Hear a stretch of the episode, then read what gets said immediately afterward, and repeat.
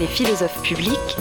Alors bleu, c'est quoi Religion. Là, là, c'est, on a retourné le problème en à fait. Effet. l'extérieur de la classe ce qu'on fait à l'intérieur de la classe, c'est-à-dire aider à penser et penser avec les autres.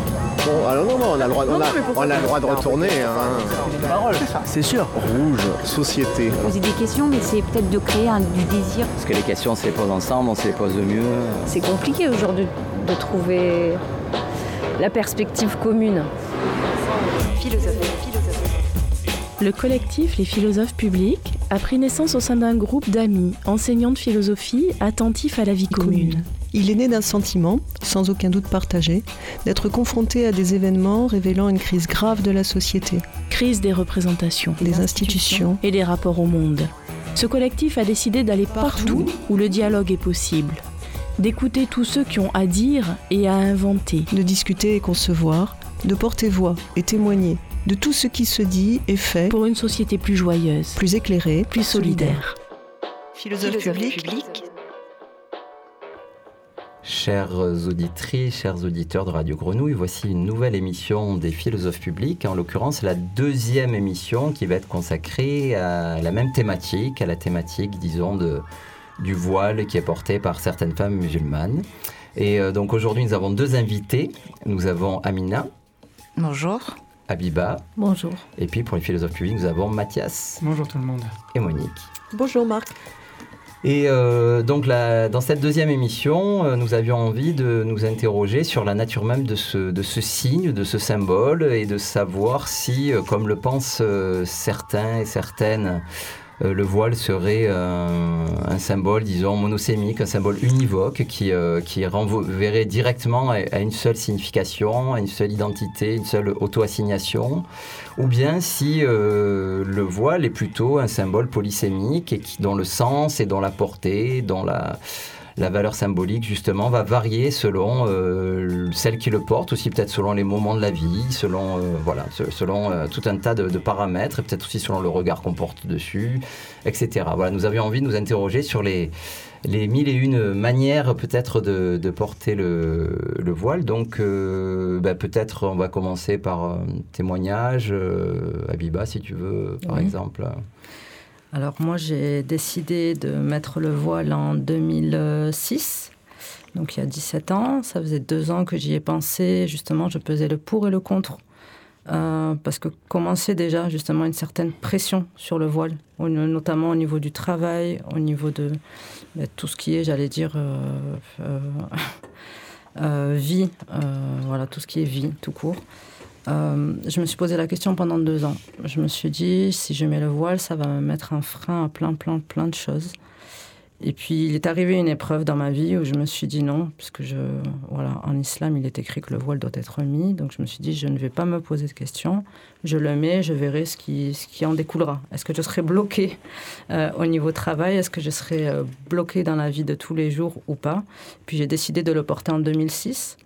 Donc j'ai eu affaire euh, notamment euh, au niveau de l'école, une certaine appréhension, parce qu'il y avait vraiment de grosses, grosses pressions à ce moment-là sur les sorties scolaires, où on interdisait, où il y avait une, un formulaire, euh, enfin un arrêté, pardon, qui circulait comme quoi les accompagnements euh, scolaires étaient interdits aux femmes voilées, mais qui n'étaient pas forcément euh, mis en œuvre, mais que certains chefs d'établissement, justement par peur ou par appréhension, euh, voilà, sortaient.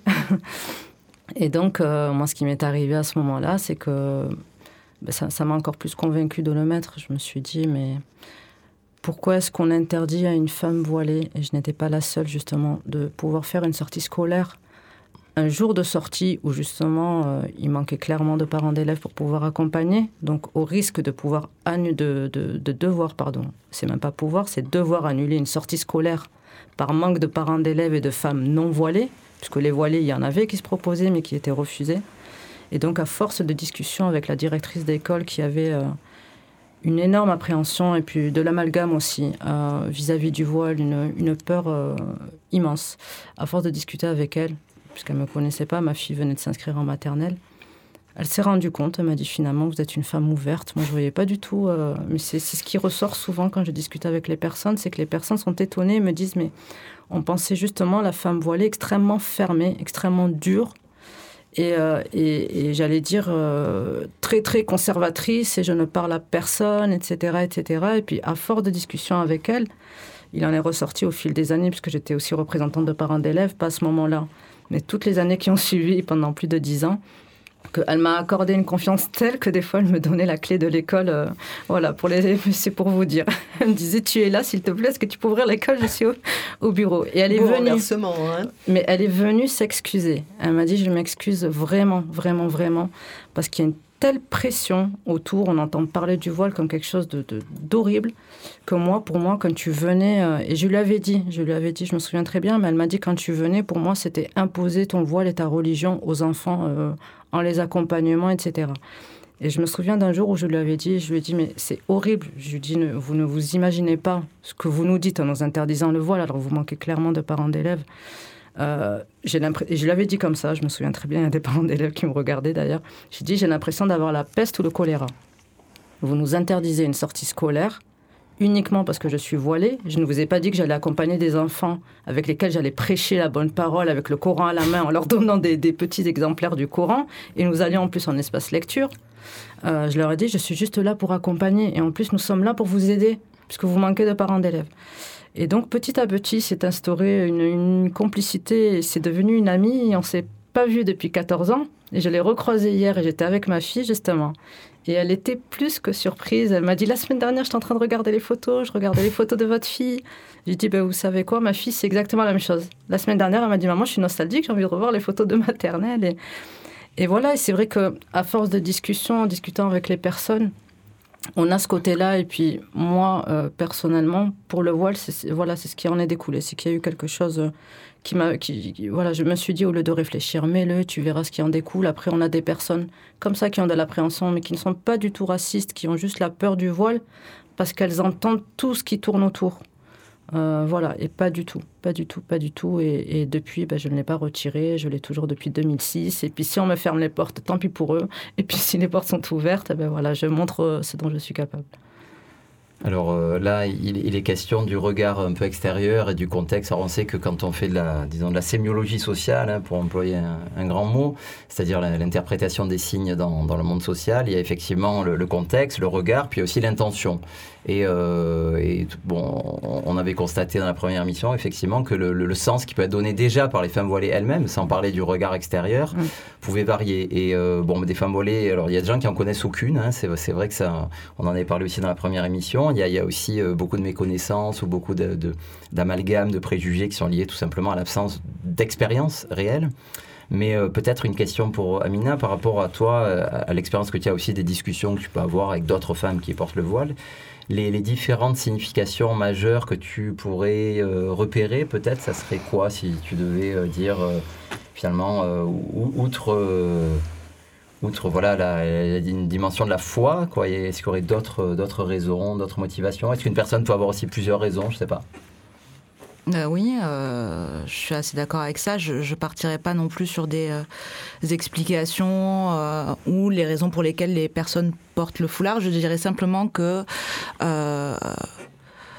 je porte le foulard pour différentes raisons et que il y a des prédominances selon les contextes, les situations qui font que il y a des moments où euh, je le porte euh, en raison de ma foi, en raison de euh, ma position, en, raison de mon appartenance à la communauté. je sais pas, il y a plein de, raisons et les choses, je pense pas qu'elles soient figées. Hmm. Franchement, en vrai, c'est qu'un foulard, les gars. et c'est rien. Et en fait, c'est fou, quoi, qu'on soit obligé de, dire ça, quoi. De dire, bah ouais, ouais, c'est, c'est qu'un foulard. Mais euh, moi, par rapport à l'extérieur, la, chose la plus difficile, c'est l'islamophobie. En fait, c'est pas de décider le porter ou pas de le porter. En fait, je fais ce que je veux et puis je pourrais le retirer si je veux et puis le remettre si je veux. Mais c'est la question en fait du système oppressif dans lequel je me sens déjà euh, ignorée, méprisée. Euh, et euh, je dois constamment prouver justifié. Et en fait, ça me, ça me met dans des rôles très asymétriques. Et je suis très inconfortable avec cette situation-là. Donc dire pourquoi, ça, sincèrement, ça n'a pas trop d'intérêt en fait. À partir du moment où on est OK pour se dire qu'on est des personnes et que tout le monde a le droit de faire ce qu'il veut, voilà. Mais pour moi, la grande question, c'est la question de l'islamophobie, en fait. C'est celle qui nous fait réagir et je pense que c'est celle qui nous fait nous rencontrer aujourd'hui. Parce que je rentre pas chez moi, je suis pas avec mes amis en train de parler toute la journée de qu'est-ce que mon foulard euh, me fait, euh, pourquoi j'ai décidé de le mettre aujourd'hui, euh, quoi, je sais pas. Et après, on, franchement, on vit dans des mondes. Hein. Et on vit dans des mondes, des fois, et même des paradigmes différents. Moi, des fois, selon les espaces que je traverse, je peux me retrouver dans un gouffre où je me dis, ben, les personnes en face de moi, elles n'ont pas, elles ont pas mon expérience, elles n'ont pas ma vie, elles sont même pas en mesure de, de comprendre quoi que ce soit. Après, euh, je sais pas si je suis, quoi, j'attends, j'attends pas à ce que les gens comprennent, mais juste qu'ils acceptent en fait. Moi, ce que, je comprends là, c'est que le, voile, ça devient comme euh, le, signe de l'appartenance à une minorité. Minorité au sens de, de le, c'est-à-dire c'est pas une c'est pas une question quantitative hein, d'une plus petite quantité donc euh, de personnes, mais la minorité c'est euh, une classe de personnes ou un groupe de personnes donc qui ne représentent pas les normes dominantes. Et, et, donc à partir de là, si le, si le voile c'est le le signe donc de ceci qu'on appartient à une minorité, ce qui se joue, effectivement, moi je, l'entends comme, comme toi, hein, Amina, c'est euh, c'est vraiment la question du pouvoir. Et ce, ce, que ça interroge pour moi, c'est ce que tu disais tout à l'heure, euh, Marc, à savoir est-ce que c'est seulement une question donc d'expérience? Est-ce que c'est seulement l'expérience qui nous fait vaincre un préjugé? Est-ce qu'il suffit de rencontrer d'autres finalement euh, n'ayant pas les mêmes habitudes, les mêmes pratiques, les, euh, les mêmes vêtements, euh, voilà, les, mêmes coutumes, pour finalement les rencontrer dans la mesure où toute la société s'organise euh, selon précisément ces enjeux de pouvoir. C'est-à-dire que euh, si la présidence de la République euh, était une femme voilée, il me semble, si au conseil d'administration des entreprises du CAC 40 étaient des femmes voilées, il me semble que les choses à ce moment-là pourraient bouger effectivement. Mais c'est-à-dire que sur le lieu même de ce qui euh, est le pouvoir social euh, aujourd'hui, eh bien, on pourrait euh, voir des figures finalement qui ne seraient plus alors les figures de la minorité, mais qui seraient des figures majoritaires par opposition, c'est-à-dire les figures même du pouvoir. Donc c'est suffit-il finalement d'avoir l'expérience de la rencontre pour déjouer euh, des structures qui sont celles d'une organisation sociale très très euh, clivée, euh, très structurée, somme toute, dans une opposition entre les codes majoritaires et puis des minorités qui sont pointées comme ne n'étant pas représentatives justement de ces normes majoritaires? Peut-être juste une petite anecdote et, ensuite euh, une question aussi pour, prendre la suite de, de, ce que dit euh, Monique sur est-ce que ça suffit et qu'est-ce qui suffirait ou qu'est-ce qu'il faudrait faire ou qu'est-ce qu'il faudrait vivre ou qu'est-ce qu'il faudrait lire ou qu'est-ce qu'il faudrait écouter, que sais-je. Bon, nous on espère modestement bien sûr que cette petite émission de Radio Grenouille euh, sera une petite goutte d'eau dans dans un, travail de déconstruction qui, bien sûr, est massif. Moi, je voulais juste raconter une anecdote rapide sur euh, l'amalgame entre femmes voilées euh, et terrorisme, par exemple, que tu avais évoqué, Amina, euh, lors de la première émission. Alors, parfois, il, se trouve que ces amalgames sont tellement tellement ridicules, tellement massifs, qu'ils peuvent être contre-productifs. Moi, ce que j'ai vécu dans mon lycée, qui est le lycée Artaud, moi je travaille au lycée Artaud à Marseille, dans le 13e, euh, c'est que quand euh, le président de la République, euh, Emmanuel Macron, a, dans une interview donnée à Hugo Décrypte, assimilé, enfin, on lui a posé une question sur la Baïa, il est parti rapidement sur la décapitation de, de Samuel Paty. En fait, il a réussi à faire quand même l'unanimité contre lui. Euh, chez les élèves. Alors bien évidemment, d'abord chez les élèves qui portent le voile en dehors du lycée, bien sûr, parce qu'elles étaient directement agressées, mais aussi avec beaucoup d'élèves pas musulmans du tout, des garçons de, tout milieu, euh, qui n'ont rien à voir avec l'islam, et qui ont tous dit non mais là c'est vraiment n'importe quoi, enfin, on est dans un délire total. Parce que, bon, alors aussi, parce que euh, malgré tout, dans ce lycée, justement, les élèves de Château-Gombert, qui n'ont rien à voir avec l'islam, ben, ont grandi, échangent, partagent la cour, partagent les classes, classe partagent beaucoup de choses avec des, des, filles qui portent le, voile en dehors et prennent le bus ensemble.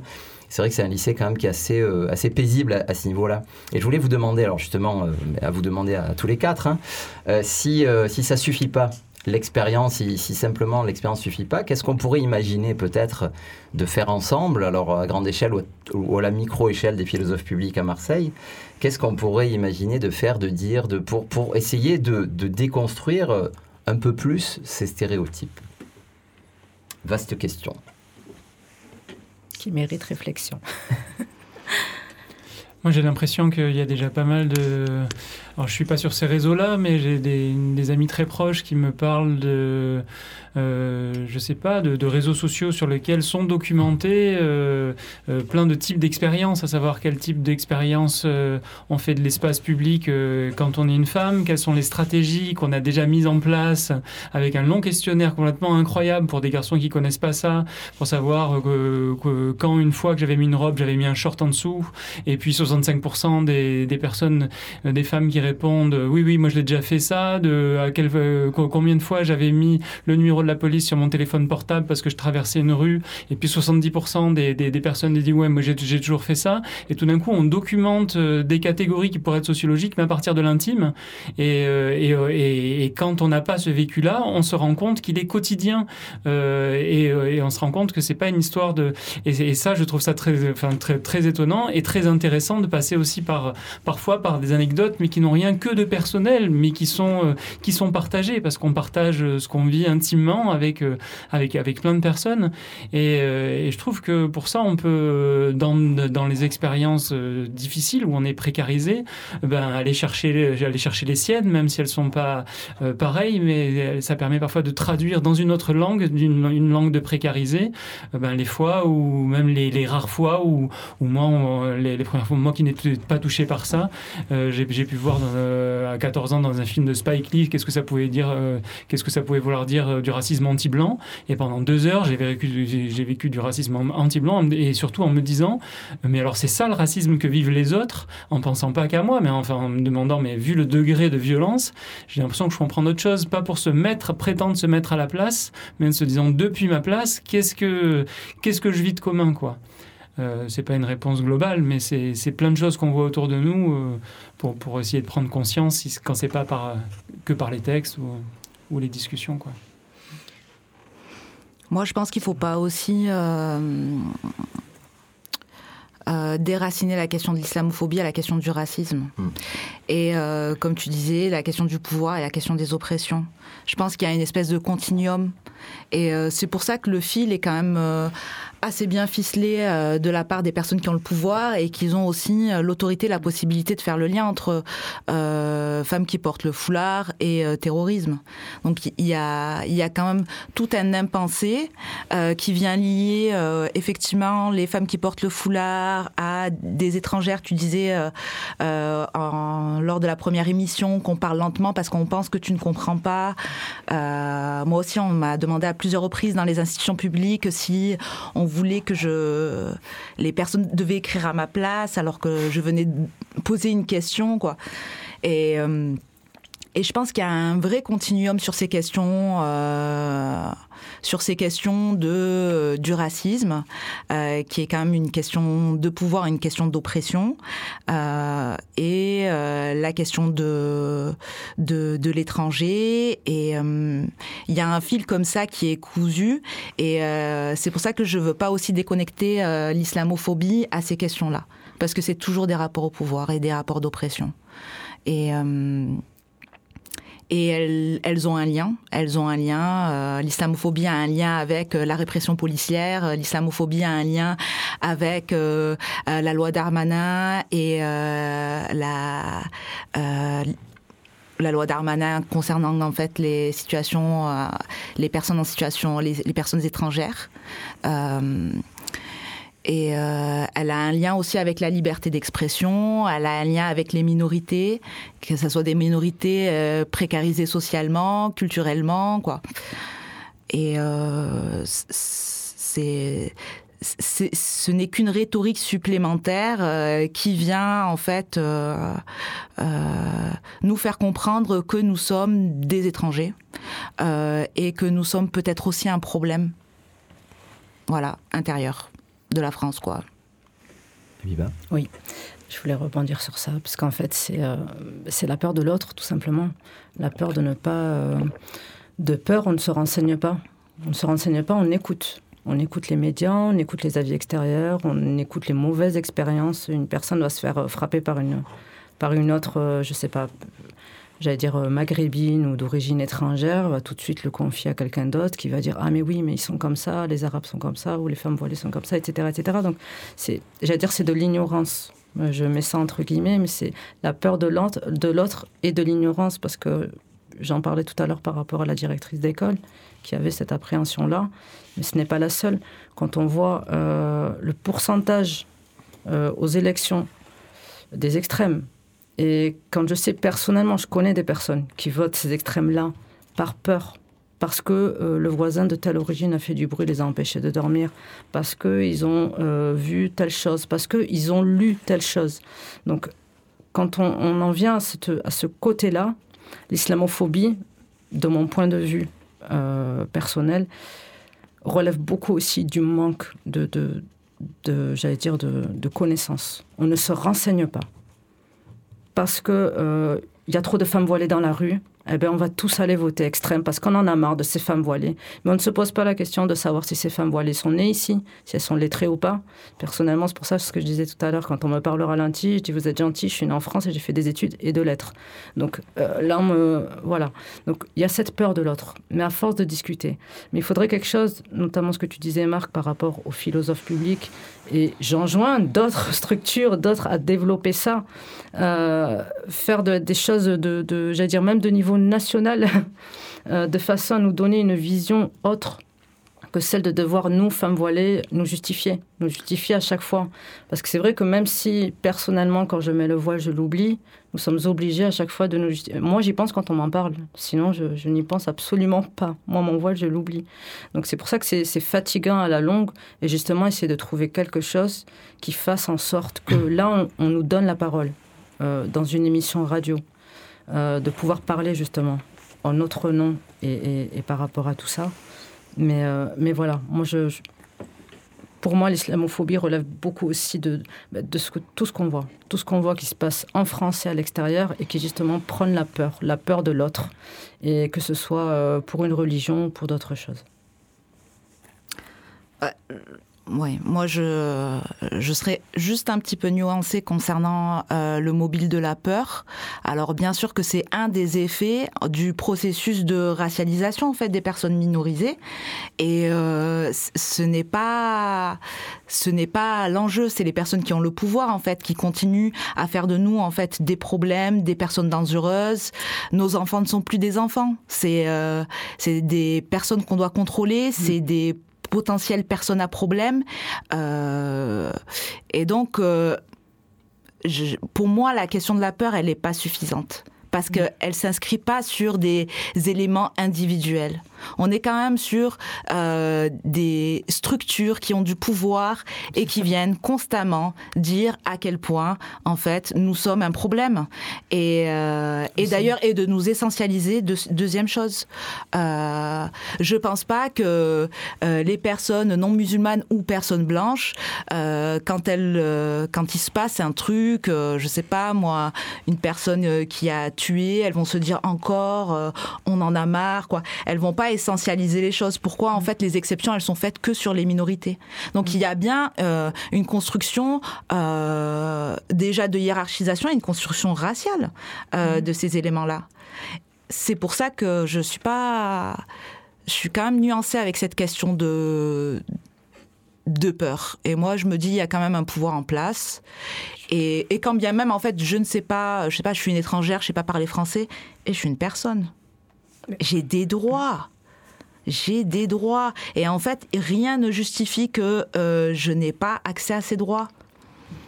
Et c'est des processus aussi de division qui viennent nous dire bah, parce que euh, opposés étrangers et, euh, musulmans quoi. Essayer d'avoir des rhétoriques aussi autour de la méritocratie. Ben, nous on a fait des études, mais en fait que j'ai fait des études ou pas, je sais pas. Ma mère, n'a pas forcément fait des études en France.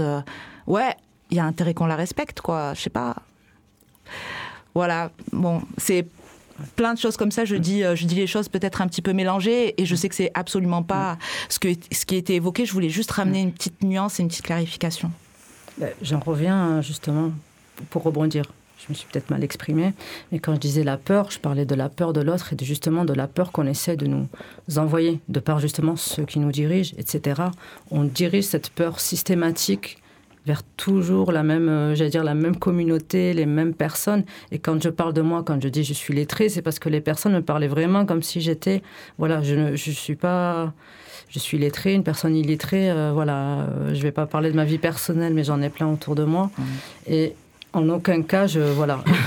oui. je, je, je, parlais, euh, voilà. J'ai bien euh, compris. Ça fait partie des stéréotypes que tu reçois et qu'on reçoit d'ailleurs. Voilà, parce que moi aussi j'en ai fait l'expérience. C'est ce que je hein. disais, c'est que c'est fatigant de devoir se justifier. Donc après, je ne mets pas en cause la personne. Tout de suite, lui est venu à l'esprit que parce que voilée ne sait pas parler français, peut-être que dans sa vie, elle n'a rencontré que des personnes voilées qui ne savaient pas parler français. C'est pour ça que je lui ai dit, je parle français. Et ça m'est pas arrivé qu'une fois, mais loin de là, on est tous pareils. Ça, je, voilà. Et justement, c'est ce problème-là, c'est qu'on vit dans un monde où on essaie de mettre la pression et de rejeter. Quand je parlais de peur tout à l'heure, c'est la peur de tous et contre tous. C'est-à-dire qu'on n'arrive plus à parler comme dans notre enfance à un voisin sans se demander euh, d'où il vient, de quelle origine il vient, si ses parents savent lire, écrire, etc. C'est que on n'a plus cette, cette vision de vivre tous en communauté, ensemble et pour le bien-être de tous moi j'aime bien quand même l'idée de, de, replacer dans l'histoire, parce que peur de l'autre, c'est pas peur de n'importe quel autre. Mm. Et il est clair que euh, quand on regarde un peu ce que disent les historiens ou les, sociologues, euh, les, considérations racistes euh, sur les flux migratoires et les politiques de flux migratoires, ça, c'est très daté, c'est-à-dire c'est en 1917, voilà, on introduit des considérations racistes donc sur la question du, de l'accueil donc des immigrés pour remplacer donc tous ceux qui sont morts, à la guerre et pour faire travailler dans les usines au champ. Et on va dire, donc voilà, on va plutôt choisir hein, ou aller chercher des populations donc de cette sorte ou de cette autre sorte. Tous les autres ne sont pas égaux en réalité dans cette perspective qui est une perspective euh, raciale. Et j'aime bien aussi donc euh, pour euh, aller, aller, complètement dans votre sens, que dit Sarah Mazouz, qui est une sociologue donc, qui travaille sur la question de la race ou de la, nation, de la notion de race. Elle dit euh, les néo-convertis euh, à l'islam. Il y a beaucoup de femmes donc euh, qui sont néo-converties, découvrent au moment donc de la conversion, c'est-à-dire à partir du moment où elles mettent un voile, ce que c'est que d'être racisé c'est-à-dire ce que c'est que d'être considéré brutalement comme appartenant donc à, une minorité. Expérience qui n'était pas du tout euh, la leur euh, auparavant. Donc euh, même si la race a été complètement vidée de sa substance biologique, elle reste quand même vivante et très forte comme régime de pouvoir, régime d'assujettissement. Et juste une dernière anecdote, aux États-Unis, donc au 19e siècle, les Irlandais, par exemple, lorsqu'ils débarquent aux États-Unis, ne sont pas considérés comme des blancs, parce que euh, c'est du sous-prolétariat. Et donc, euh, ce sont des sortes d'indigènes qui arrivent donc euh, aux États-Unis et il faut qu'ils conquièrent des places de pouvoir, c'est-à-dire une certaine place dans l'organisation sociale, pour n'être plus considérés comme des non-blancs et pour être considérés comme véritablement blancs. Donc, la question finalement de l'appartenance au groupe dominant se superpose exactement avec la question de l'appartenance raciale. Et euh, cette image de, de, la femme convertie qui euh, tout d'un coup découvre le, regard stigmatisant, je la trouve intéressante parce qu'il y a quand même des, des, mots, je trouve qu'il faut un peu distinguer. là, depuis le début de la discussion, on a tendance à utiliser racisme, xénophobie, islamophobie quasiment comme des synonymes. Il me semble important de faire la distinction parce que D'abord, de fait, il y, a beaucoup de personnes qui sont à la fois victimes, euh, disons, d'un regard islamophobe, de, racisme et, de xénophobie, ça c'est certain. Euh, mais il y a des personnes aussi qui peuvent être euh, victimes de racisme sans que ça ait aucun rapport avec l'islam ou avec la religion. tu parlais des contrôles aux faciès, veux dire si vous êtes un jeune homme noir et que vous êtes catholique ou athée ou, ou, converti au bouddhisme, vous ferez contrôler autant que... et ça, ça me paraît important parce que c'est vrai qu'il y a eu aussi un glissement sémantique qui s'est fait entre les années 80 et aujourd'hui, où on parlait beaucoup de racisme. Bon, on est cette année 40 ans de la, la, marche hein, pour l'égalité, voilà, qui est partie de Marseille. Et on parlait beaucoup de racisme. On parle aujourd'hui beaucoup d'islamophobie, mais ça me semble, il, me semble important de distinguer les deux, d'un point de vue à la, fois philosophique et surtout politique. Parce que, bien sûr, ces combats se recoupent en, en grande partie. Euh, dans une dimension, on va dire, intersectionnaliste, intersectionnelle, euh, où bien évidemment, ça, c'est les mêmes personnes qui peuvent être concernées, mais pas forcément. Encore une fois, si moi demain je me convertis à l'islam, je veux dire, j'aurai aucun problème dans la société. Euh, parce que tu n'es pas une femme et donc eh, Exactement, il n'y aura pas de signe visible de ton appartenance confessionnelle. C'est pour ça que je dis moi. si j'étais une femme, ce serait différent, mais il se trouve que pour l'instant, en tout cas, ça peut changer, mais je ne suis pas une femme. Et donc, oui, oui, ce que je voulais dire, c'est que c'est important parce que il peut y avoir une double assignation identitaire. C'est-à-dire que moi, on, connaît aussi, moi je connais beaucoup d'élèves, de, hein, notamment, qui sont d'origine arabe, qui peuvent venir d'un milieu musulman ou pas. J'ai même un élève qui m'a dit que son père était musulman athée. Je trouvais ça assez drôle. J'ai dit, je savais pas que ça existait mieux il est athée, mais il continue à faire le ramadan, tout ça, donc il est musulman athée. Bon, en tout cas, qui se reconnaissent pas forcément et qui vont subir, en fait, euh, disons, voilà, contrôle aux faciès, problème euh, l'emploi, logement, etc. Et qui, en fait, euh, disent eux-mêmes, hein, et encore une fois, je je, les, je, les, je, les observe à ce niveau-là, qui disent eux-mêmes qu'ils peuvent être euh, sujets à une double assignation, d'une certaine manière. Mais bon, ces sujets sont, sont, complexes et il est probable que nous ayons besoin d'une troisième émission peut-être pour les, pour les déployer. Donc, vu qu'il est l'heure, je vais remercier euh, nos invités, euh, Amina et Abiba, d'avoir accepté de venir au micro de Radio Grenouille, et puis mes amis philosophes publics, bien sûr. Et je vous dis, chers auditrices, chers auditeurs, à bientôt. Merci Marc, à bientôt. À bientôt. Merci, au revoir. Merci les philosophes publics. Là, là c'est, euh, on a retourné le problème en fait, en effet. C'est-à-dire aider à penser et penser avec les autres. C'est quoi ce faut-il là Est-ce que. Circuler une parole, c'est sûr. Vous poser des questions, mais c'est peut-être de créer un, du désir. Parce que les questions, on se les pose ensemble, on se les pose mieux. C'est compliqué aujourd'hui de trouver la perspective commune. Le collectif Les philosophes publics a pris naissance au sein d'un groupe d'amis, enseignants de philosophie, attentifs à la vie commune. Ce collectif a décidé d'aller partout, où le dialogue est possible, d'écouter tous ceux qui ont à dire et à inventer, de discuter et concevoir, de porter voix et témoigner de tout ce qui se dit et fait pour une société plus joyeuse, plus éclairée, plus solidaire. Vous pouvez nous retrouver sur Facebook et, sur le site de Radio Grenouille.